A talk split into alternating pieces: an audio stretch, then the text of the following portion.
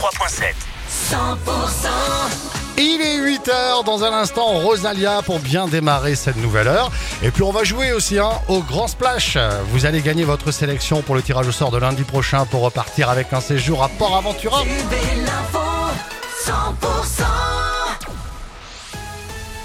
L'info de votre région, c'est avec Pauline Chalère. Bonjour Pauline. Bonjour Fred, bonjour à tous. Ce n'est qu'un début, on a déjà eu très Très chaud ce week-end, mais le pire reste à venir pour cette vague de chaleur intense. 50 départements sont en vigilance orange canicule, dont le Gers, l'Ariège, le Lot, le Tarn-et-Garonne.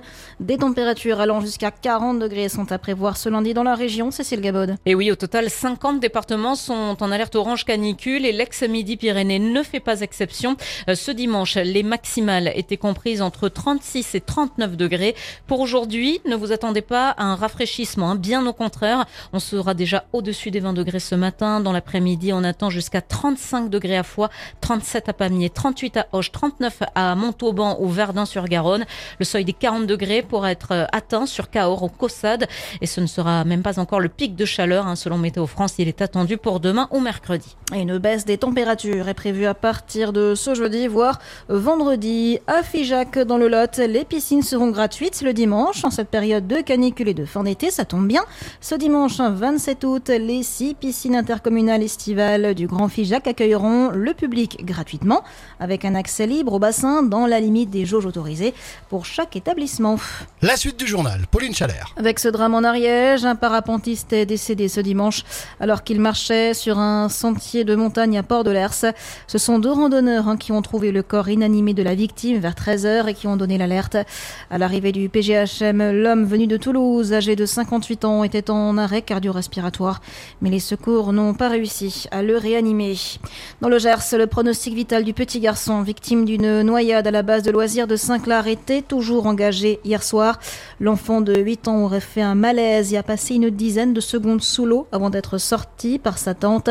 Les maîtres nageurs sauveteurs ont prodigué un massage cardiaque à la jeune victime, ce qui a sûrement permis de lui sauver la vie. Sur Facebook, le Tommy Spark qui s'occupe des animations a tenu à remercier les secours. Les recherches vont reprendre ce matin pour retrouver cet ouvrier agricole porté disparu à Castel-Sarrazin.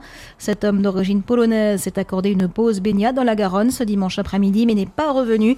Ses affaires personnelles ont été retrouvées au bord du cours d'eau. Feu de forêt en Ariège, les pompiers du département, épaulés par leurs collègues de l'Aude, ont été mobilisés hier pour un incendie à Saint-Julien de Grasse-Capou, au sud-ouest de Mirepoix. 5 hectares ont brûlé, mais le feu a été fixé vers 18h. Dans le Tarn-et-Garonne, c'est un feu de broussailles qui a ravagé 500 mètres carrés en bord de route. Enfin, dans le Lot, 15 hectares de végétation ont brûlé samedi soir à Veilats.